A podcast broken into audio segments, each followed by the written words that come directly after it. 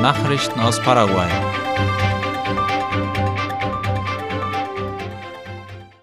Man muss auch in diesem Sommer mit Stromausfällen rechnen.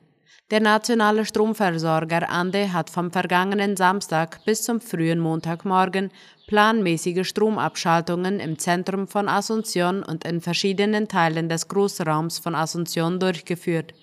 Laut La Nación sagte der Leiter der Ande, Felix Sosa, dass die Ausfälle oft auf Verbesserungen in Gebieten zurückzuführen sind, in denen der Verbrauch viel höher ist. Er konnte jedoch nicht garantieren, dass es während des Sommers aufgrund der hohen Temperaturen, die in weiten Teilen des Landes bereits herrschen, zu keinen Unterbrechungen der Stromversorgung kommen wird. Kardinal Adalberto Martinez reist nach Rom.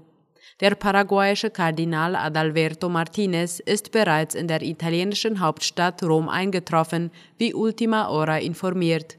Er wird am kommenden Mittwoch an der Verleihung des Kardinaltitels in der Basilika San Giovanni teilnehmen. Die Zeremonie ist für 16 Uhr angesetzt. Am Donnerstag wird Martinez in der Gemeinde Santissimo Redentor, die sich in der Via Monte Ruggero befindet, eine Messe zum Fest der Jungfrau von Cacupe abhalten. Bekleidungsunternehmen erhalten mit taiwanesischer Unterstützung die ersten virtuellen 3D-Läden des Landes. Insgesamt drei paraguayische Mode-, Textil- und Bekleidungsunternehmen werden von dem Projekt namens 3D Virtuelle Läden profitieren, das zum ersten Mal in Paraguay durchgeführt wird. Darüber schreibt La Nación.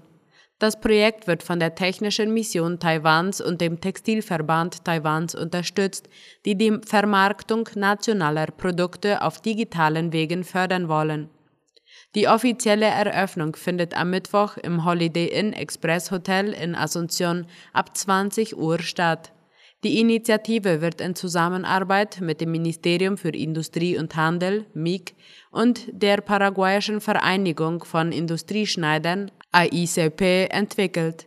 Das Ziel dabei ist, die Unternehmen dabei zu unterstützen, ihre Marken mit fortschrittlicher Technologie national und international zu positionieren.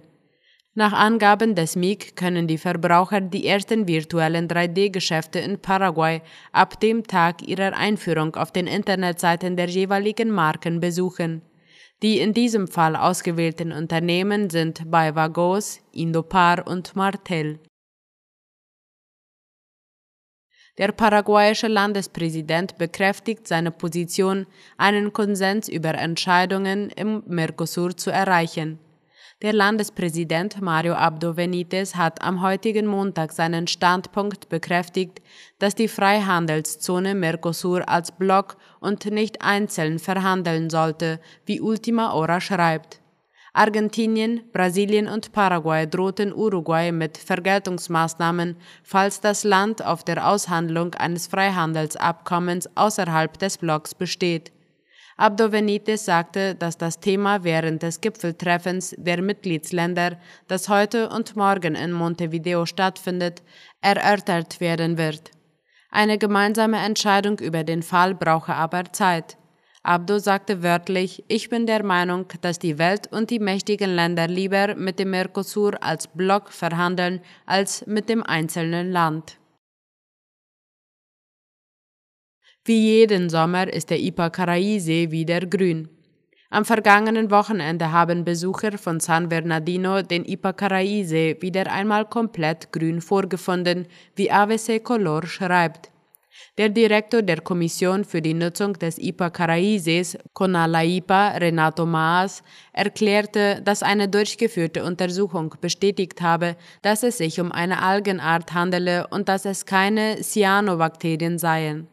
Die Algenblüte sei ein Produkt der klimatischen Bedingungen, der Vergiftungszustands des Sees und des Phosphor- und Stickstoffüberschusses, sagte er. Maas erklärte, dass sich diese Situation so lange wiederholen werde, wie die Verschmutzung des Sees anhält. Die Empfehlung, nicht in den Gewässern des Ipacaraí-Sees zu baden, bleibt jedoch bestehen, da die Strände seit Jahrzehnten schon verschmutzt worden sind. Nachrichten aus aller Welt. Putin fährt über Krimbrücke. Laut dem ORF hat der russische Präsident Wladimir Putin die reparierte Krimbrücke besichtigt, die im Oktober bei einer Explosion schwer beschädigt worden war.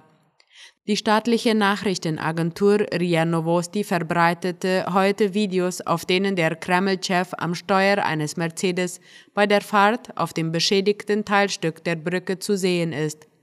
Die linke Seite sei funktionstüchtig, müsse aber noch fertiggestellt werden, so Putin. Er ging auch über Teile der Brücke, um Abschnitte zu besichtigen, die noch sichtbar verbrannt sind. Die Brücke führt vom russischen Festland zur seit 2014 von Russland annektierten ukrainischen Halbinsel Krim. Es war der erste Besuch Putins auf der Krim seit Beginn der russischen Militäroffensive im Februar. Explosionen auf Militärflugplätzen in Russland. Russland hat die Ukraine für Angriffe auf zwei russische Militärflughäfen mit mindestens drei Toten verantwortlich gemacht. Das Verteidigungsministerium in Moskau erklärte heute laut der Frankfurter Allgemeinen, dass die Ukraine versuche, mit Drohnen aus sowjetischer Produktion Militärflugplätze anzugreifen, um russische Langstreckenflugzeuge außer Gefecht zu setzen. Zuvor hatte die Ukraine bereits eine Beteiligung angedeutet. Das russische Militär bestätigte, dass drei Soldaten getötet und vier weitere verletzt worden waren. Die Flugzeuge seien jedoch nur leicht beschädigt worden, auch dank des Einsatzes von Flugabwehr.